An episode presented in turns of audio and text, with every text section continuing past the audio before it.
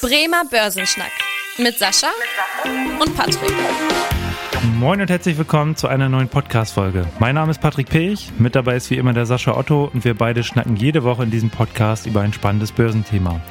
Und in den letzten Wochen standen ja die Schweizer im Fokus, insbesondere aufgrund der kurzzeitigen Bankenvertrauenskrise, vor allem die Credit Suisse und aufgrund der Übernahme durch die UBS. Und heute blicken wir mal etwas intensiver in die Schweiz und zeigen euch, wie die Schweiz wirtschaftlich so aufgestellt ist. Und auch unsere Zahl der Woche hat mit der Schweiz zu tun. Und sie lautet 92.000 US-Dollar. Unser Thema der Woche. Ja, und heute werfen wir mal den Blick in unser Nachbarland, die Schweiz. Äh, Sascha, was würdest du denn so zusammenfassend sagen? Wie steht die Schweiz wirtschaftlich aktuell so da?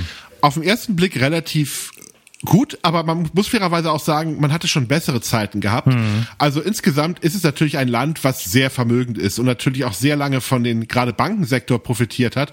Aber es ist nicht nur der Bankensektor, es gibt natürlich auch noch mal weitere große äh, Industrie- oder Konsumgüterunternehmen wie Nestlé, die ja natürlich auch weltweit bekannt sind mhm. in der Form. Also kann man jetzt erstmal sagen, also die Schweiz hat schon tatsächlich ein gutes Standing und natürlich mit ihrem Konzept, was sie ja schon sehr, sehr lange aufrecht haben, der Neutralität, der politischen Neutralität, haben sie natürlich auch immer versucht, sich an alle verschiedenen Wirtschaftsmächte in der Form zu koppeln und damit natürlich dann auch eine gewisse, ich sag mal, eine gewisse Eigenstellung zu haben dabei. Das hat auch sehr, sehr gut funktioniert. Also man kann erstmal sagen, die letzten Jahre war es tatsächlich so, dass die Schweiz weiterhin sehr vermögend geworden ist. Du, Patrick, ich nehme dir mal die Zahl der Woche weg, die du genannt hast. Hoffe, du verzeihst mir das einfach mal hier. Nein, aber es passt gerade so gut da rein. Also mit 92.000 US-Dollar Bruttoinlandsprodukt pro Kopf also ein sehr, sehr reiches Land von der Betrachtung her. So, wenn man es mal vergleicht, also fast in der Form äh, doppelt so reich wie die Deutschen, also mit 51.000 US-Dollar. Also kann man einfach nur sagen, mit 92.000 US-Dollar fast doppelt so reich wie ja, Deutschland. Und wenn man es genau betrachtet, auch das drittreichste Land in der Form der Welt, mhm. auch wenn man diese Kennzahl einfach mal dazu Grunde liegen will. Also tatsächlich ein Land, was die letzten Jahre natürlich sehr stark profitiert hat. Aber wie gesagt, da stehen auch so ein paar Themen, die wir gleich auch nochmal eingehen werden, die natürlich in der Zukunft so ein bisschen die Schweiz auch belasten werden. Vielleicht auch nochmal so der Rundumblick. Ähm, die Schweiz hat 8,7 Millionen Einwohner, so rund gerechnet. Und dafür, dass es eben ja kein großes Land ist von der Einwohnerzahl her, bringt die Schweiz schon echt eine beachtliche Wirtschaftsleistung. Du hast ja auch schon die Zahl genannt, jetzt das BIP pro Kopf. Jetzt sage ich auch nochmal das reine Bruttoinlandsprodukt und zwar sind das 800 Milliarden US-Dollar. Und damit ist die Schweiz, so kann man grob sagen, auf Platz 20 äh, der größten Volkswirtschaften der Welt. Also für so ein kleines Land halt auch eine, eine stolze Zahl.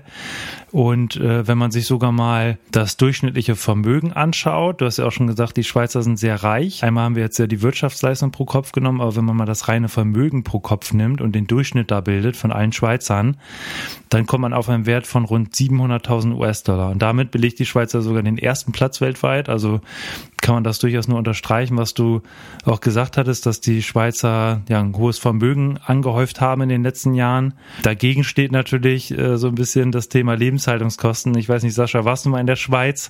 Äh, da sind ja die Preise doch nochmal einen Tick höher als hier. Ja, ich war schon mal in der Schweiz und ich muss sagen, also ist auf jeden Fall teuer, definitiv. Mhm. Ja, und das äh, zeigt sich auch in den Lebenshaltungskosten eben, dass die Schweiz hier die höchsten Lebenshaltungskosten in ganz Europa hat. Äh, wenn man mal so den Durchschnitt der EU nimmt, dann hat die Schweiz 67 Prozent höhere Preise äh, hatte ich jetzt gerade sogar nochmal nachgeschaut. Und insbesondere hier Zürich und Genf gehören auch zu den äh, teuersten Städten weltweit.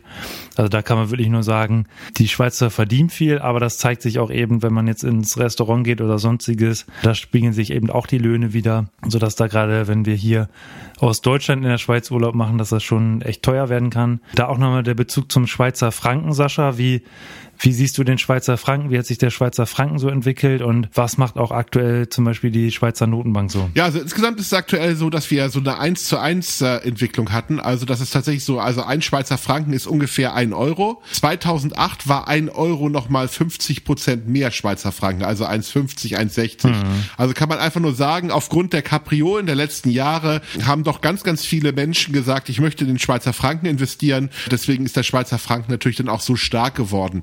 Als sichere Bank wahrgenommen. Das eben natürlich auch wegen der Neutralität und natürlich auch wegen der Diskussion um jetzt die Euro-Schuldenkrise, die wir gehabt haben, mhm. hat der eine oder andere gesagt, ich möchte doch lieber aus den Euro raus und möchte in die Schweiz investieren. Und das ist eben der Grund, warum wir so einen starken Schweizer Franken haben. Ist aber auch Fluch und Segen zugleich wieder. Beziehungsweise ist sogar eher Fluch, mhm. weil es macht es natürlich den Schweizer Unternehmen deutlich schwieriger, ihre Waren zu exportieren. Wir hatten ja damals auch in Deutschland eine ähnliche Problematik, als wir die D-Mark hatten. Mhm. Und immer, äh, immer dann, wenn irgendwo eine Krise aufgetreten ist in der Welt, die D-Mark so fest wurde. Das hat zwar auf der einen Seite sieht das ja so aus, als hätte man eine stabile, starke Währung.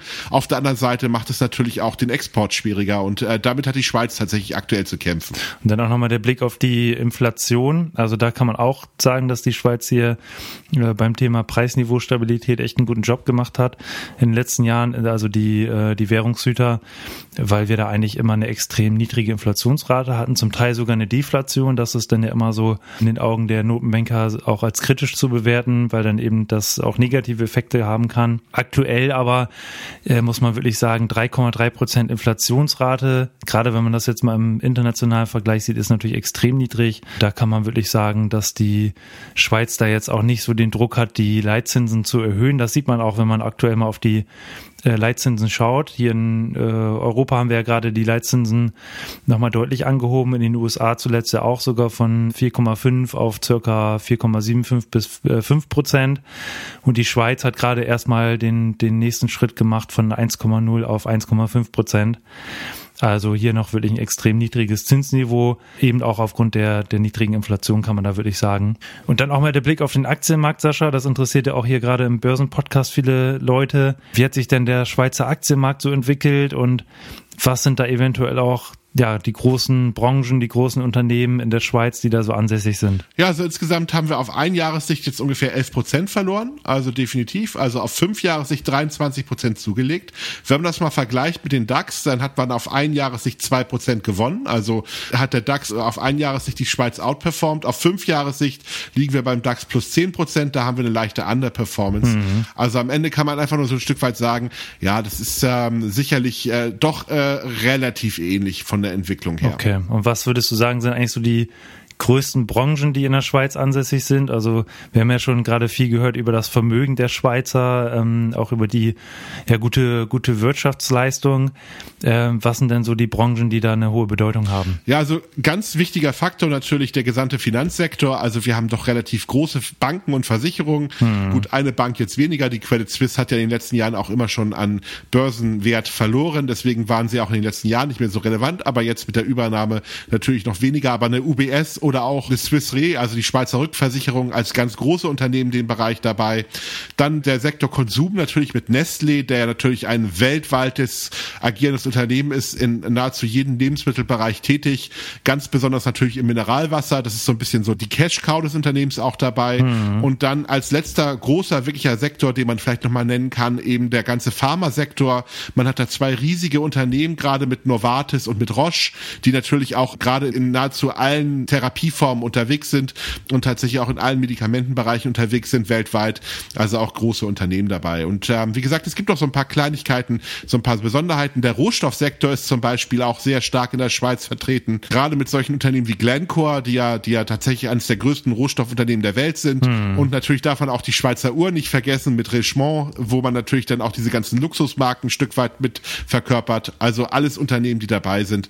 Ja, aber tatsächlich merkt man auch, wenn man es genau ähm, analysiert, analysiert, der gesamte, die gesamte Schweiz ist sehr, sehr stark von der Welt abhängig, weil all diese Firmen sind tatsächlich nicht so stark in der Schweiz tätig, sondern sie hängen ganz massiv davon ab, dass sie ihre Dienstleistungen exportieren. Die Banken haben natürlich hauptsächlich Einlagen von weltweiten Unternehmen oder sehr vermögenden Personen dort, gar keine Frage. Die ganzen Pharmaunternehmen exportieren natürlich sehr stark und Nestlé äh, macht tatsächlich nur einen Bruchteil des Umsatzes in der Schweiz. Das meiste Geld wird tatsächlich dann weltweit verdient und nicht in der Schweiz.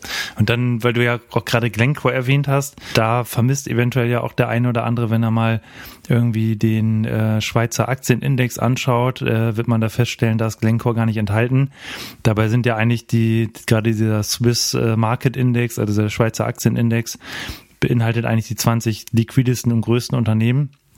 Glencoe hat zwar seinen Sitz in der Schweiz, die Aktie wird aber eben äh, dort nicht gehandelt, sondern insbesondere im britischen Pfund in Großbritannien. Das heißt, da auch nochmal die Info, äh, wenn man sich mal diesen, diesen Aktienindex anschaut, welche Unternehmen da so drin sind. Und dann ähm, auch nochmal zur aktuellen äh, Bankensituation. Sascha, wir haben ja in den letzten zwei Folgen auch hier viel darüber berichtet. Gab es da noch irgendwas Neues in letzter Zeit ähm, von der aktuellen Entwicklung her? Also insgesamt scheint sich das Ganze ja so ein bisschen zu beruhigen. Wir hatten am Freitag, also äh, jetzt haben wir heute ja den, den 28.3., mhm. ähm, als wir die Folge aufnehmen, aber wir hatten letzten Freitag nochmal so einen Versuch von so ein paar, ich sag mal Spekulanten, die Deutsche Bank so ein bisschen in Unruhe zu bringen. Man hatte da zuerst dann sehr stark auf die, ich sag mal, sogenannten Kreditausfallversicherungen gesetzt, um da quasi dann so ein bisschen den Eindruck zu verschaffen, oh, das Unternehmen hätte Probleme. Das hat den Aktienkurs dann erstmal auch nach unten gezogen, aber am Ende des Tages war das schon wieder verpufft. Montag gab es eine Erholung und hat sich nicht äh, bewahrheitet. Also auch Branchenkenner und Analysten haben auch sofort gesagt, so okay, das sind klassische Versuche von ähm, Shortsellern, also von mhm. Hedgefonds, die da aktiv sein wo äh, wollen und das Ganze in der Form dann auch ähm, so ein bisschen ausnutzen wollen. Ansonsten, ich sag mal, ist es so, dass die Silicon Valley Bank jetzt in der Form auch übernommen wurde, also dass die Assets in der Form dann gerade auch übernommen werden. Also die First Citizen äh, hat angekündigt, dass sie tatsächlich dann äh, einiges übernehmen will, mit eben der Hilfe auch der des US-Einlagensicherungsfonds. Also so, dass man erstmal sagen kann, okay, da gibt es jetzt wohl auch erstmal eine, eine Lösung für das Thema dabei. Mhm. Ansonsten guckt man ja noch so ein bisschen auf die Lokalbanken, also aus die First Republic. Okay. Ähm, mhm. Da hat sich jetzt in der Form auch erstmal nichts verschlechtert an der Situation jetzt gerade aktuell. Also deswegen wartet man da erstmal noch ein bisschen ab, aber es scheint sich momentan ein bisschen der Nebel zu lichten und die Unruhe so ein bisschen von den Märkten zu verschwinden. Ich will da jetzt noch nicht von ausgehen, dass das jetzt total vorbei ist, die Krise. Es kann auch immer mal wieder aufploppen, gerade so am Freitag, da gerade vorm Wochenende gibt's den einen oder anderen Spekulanten, der dann vielleicht sagt, so okay, mach ein bisschen Unsicherheit in die Märkte streuen, Gerüchte in die Märkte streuen, dann gibt's den einen oder anderen, der vielleicht noch Angst hat vor dem Wochenende und verkaufen kann. Das ist immer so ein Phänomen, könnte diese Woche vielleicht auch nochmal passieren, aber ansonsten glaube ich schon, dass das irgendwie sich wahrscheinlich dann in den nächsten Wochen dann im Sande verlaufen das Thema. Ja, ich bin gespannt. Also was man schon sehen konnte, äh, finde ich, also es waren ja eher einzelne Banken jetzt betroffen, aber nichtsdestotrotz dieses Thema Vertrauen kommt man ja schon sehen, gerade jetzt, wenn man auch sich beispielsweise mal den Eurostox Europe 600 Banks anschaut, also wirklich ein Bankenindex, der verlor eben auch im März jetzt 18 Prozent am Wert. Da kommt man wirklich sehen, ähnlich wie du es jetzt auch bei der Deutschen Bank beschrieben hast oder auch bei anderen Banken, Commerzbank und Co., dass da eben wirklich Bankaktien im Allgemeinen äh, jetzt nicht wirklich gefragt waren in den letzten, in den letzten Tagen, letzten Wochen. Aber ja, das ist auf jeden Fall erstmal der Überblick über die Schweiz. Äh, ein, eine Ergänzung noch, die mir noch aufgefallen ist, was ich auch ganz spannend fand, dass die Schweiz auch im Global ähm, Innovation Index jetzt äh, aus dem Jahr 2022, also aus dem letzten Jahr, auch da den ersten Platz eingenommen hat, äh, noch vor den USA. Also USA auf Platz zwei, wo man ja immer denkt, Silicon Valley und große Tech-Branche, aber auf diesen Innovationsindex eben die Schweiz auf den ersten Platz. Das heißt, auch da sieht man, dass äh, ja da einiges richtig gemacht wird in der Hinsicht und dass die Schweizer Unternehmen da auch sehr innovativ unterwegs sind. Du hast ja auch berichtet, äh, Pharmazie und so weiter, da ist auch immer viel, dass man sich neu erfinden muss, neue Medikamente äh, suchen muss. Das hat sicherlich auch eine Auswirkung auf diese auf diese Innovationskraft. Oder Sascha, siehst du noch in, an irgendeiner anderen Stelle da Gründe, dass hier die Schweiz äh, den ersten Platz eingenommen hat? Äh, nö, das passt auf jeden Fall. Also definitiv. Ähm, was ich glaube auch ein Stück weit ein wichtiger Faktor ist, ich glaube, mhm. ich weiß es nicht hundertprozentig, weil ähm, ich kenne jetzt nicht alle Länder auf diesem Planeten vom System her, aber man kann sagen, die Schweiz hat mit Abstand die offenste Demokratie. Also wenn man sich das genauer einmal anschaut, ist es tatsächlich so, dass in der Schweiz sehr viel auch tatsächlich über Bürgerentscheide in der Form entschieden wird. Auch nicht nur irgendwie äh, simple Dinge, sondern tatsächlich alles. Also jeder kann in der Schweiz eine Bürgerinitiative in der Form gründen und dann ähm, auch sich die Stimmen umsetzen. Und die Regierung hat das dann umzusetzen. Deswegen merkt man auch ein Stück weit, dass die Regierenden in der Schweiz eigentlich sehr stark im Hintergrund sind und quasi eher Verwalter sind als jetzt Gestalter. Weil die Gestalter sind dann tatsächlich diejenigen in der Gesellschaft, die etwas voranbringen wollen. Das hat manchmal ganz positive Effekte, dass da natürlich auch innovative Dinge nach vorne getrieben wird. Mhm. Aber man muss fairerweise auch sagen, aus meiner Sicht einige Risiken. Also eins, um ein Beispiel zu nennen, gerade der Volksentscheid zur Arbeitnehmerfreizügigkeit war aus meiner Sicht eines der größten Probleme für die Schweiz. Um es kurz nochmal zusammenzufassen, die Schweiz hat ja mit der Europäischen Union ein Abkommen, dass man zwar kein Teil der Europäischen Union ist, aber dass man bei ganzen Mengen Dingen so tut, als wäre die Schweiz quasi Teil der Europäischen Union und damit halt auch einige Vergünstigung gehabt. Eine ganz große Voraussetzung dafür war allerdings auch diese Freizügigkeit. Also, dass es mhm. für die Europäische Union halt einfach ist, auch quasi für jemanden, der hier lebt, auch in der Schweiz zu arbeiten. Die Schweiz hat irgendwann entschieden, das finden wir nicht gut. Die Einwanderer aus Deutschland sind ein Problem. Also die Diskussion kennen wir hier ja auch teilweise. Ähm, und in der Schweiz waren wir halt hauptsächlich das Problem, weil in der Tat ist es so, dass eine ganze Menge Menschen aus Deutschland in die Schweiz gehen, gerade eben auch wegen der hohen Einkommen, die dort sind, wegen der teilweise sehr niedrigen Steuern, die dort gezahlt werden müssen. Und das reizt natürlich auch den einen oder anderen in die Schweiz zu gehen. Das wurde von der Schweizer Gesellschaft als Problem wahrgenommen, so dass darüber abgestimmt wurde, diese Freizügigkeit einzuschränken. Der Antrag ist auch durchgekommen und es hat dazu geführt, dass die Schweiz eine ganze Menge Privilegien verloren hat und damit immer noch zu kämpfen hat. Und ich glaube auch, das ist die größte Herausforderung dabei, mhm. die man hat. Aber ich glaube, insgesamt kann man nur sagen, du hattest ja nach den Innovation Index gefragt, die Schweiz ist auch, was Demokratie betrifft, ziemlich weit vorne, mit den Vor- und Nachteilen dahinter auch. Ne? Okay, ja, interessant auf jeden Fall. Vielen Dank dann nochmal für die, für die Ergänzung. Und wenn Aber ihr ich würde ja? auch gern nochmal was äh, einhaken, weil du hast so positiv geredet. Ich würde jetzt auch nochmal so ganz klar sagen, dass ich das alles teilweise auch zumindest nochmal bedenklich finde in manchen Punkten auch. Ne? Weil eine der ganz großen Themen, die jetzt ja aufploppen, ist so ein bisschen das Thema Neutralität. Hm. Ich meine, wir haben das gesehen zum Beispiel bei den, bei den Waffenlieferungen, dass tatsächlich natürlich auch gesagt wird, wir würden sehr gerne jetzt Systeme an die Ukraine liefern, aber Munition, die der Schweiz gefertigt wird, darf nicht geliefert werden, weil die Schweiz sich dann ganz klar auf ihre Neutralität beruft. Das haben sie meiner Meinung nach unglaublich frech gemacht, weil sie haben gesagt, ihr dürft grundsätzlich Waffen an die Ukraine liefern, wenn das Ganze über den UN-Sicherheitsrat läuft.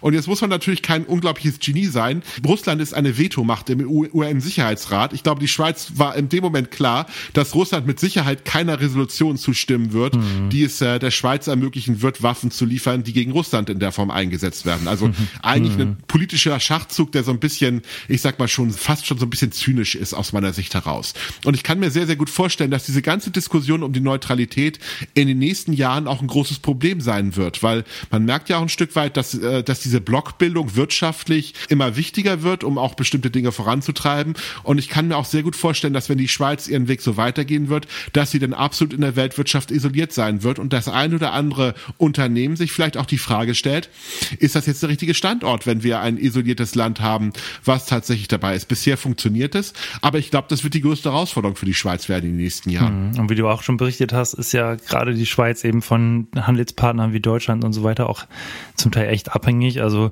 ne, weil, weil du hast ja auch schon berichtet, die großen Unternehmen, da reicht einfach der Schweizer Standort nicht aus, um entsprechend zu wachsen. Entsprechend sind, ist die Schweizer, ist für die Schweiz auch das Thema Export extrem wichtig. Deutschland hier, glaube ich, sogar der, der größte Handelspartner und natürlich auch andere EU-Partner. Ja, also da sind wir natürlich gespannt, wie es da weitergeht. Und äh, jetzt auch nochmal die Frage in eure Richtung an unsere Zuhörerinnen und Zuhörer. Habt ihr noch Wünsche? Sollen wir noch auf weitere Länder eingehen, wie beispielsweise eben die Schweiz oder andere Länder? Dann schreibt uns gerne eine E-Mail an podcast.sparkassen-bremen.de. Äh, und wie immer freuen wir uns, wenn euch die Folge gefallen hat, dass ihr hier eine Bewertung ähm, da lasst bei Apple äh, Podcast, bei Spotify und gerne auch dem Podcast hier folgt.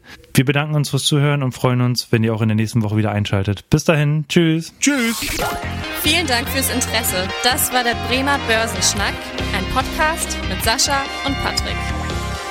Noch ein kurzer Hinweis und an dieser Stelle liebe Grüße aus der Rechtsabteilung. Die gesprochenen Inhalte bilden die persönliche Meinung der handelnden Person, also in den meisten Fällen von Sascha und mir wieder. Sie stellen also keine Handlungsempfehlung zum Erwerb oder zur Veräußerung der genannten Wertpapiere oder anderer Finanzinstrumente der genannten Emittenten dar. Bei Fragen wende dich gerne an deinen Berater.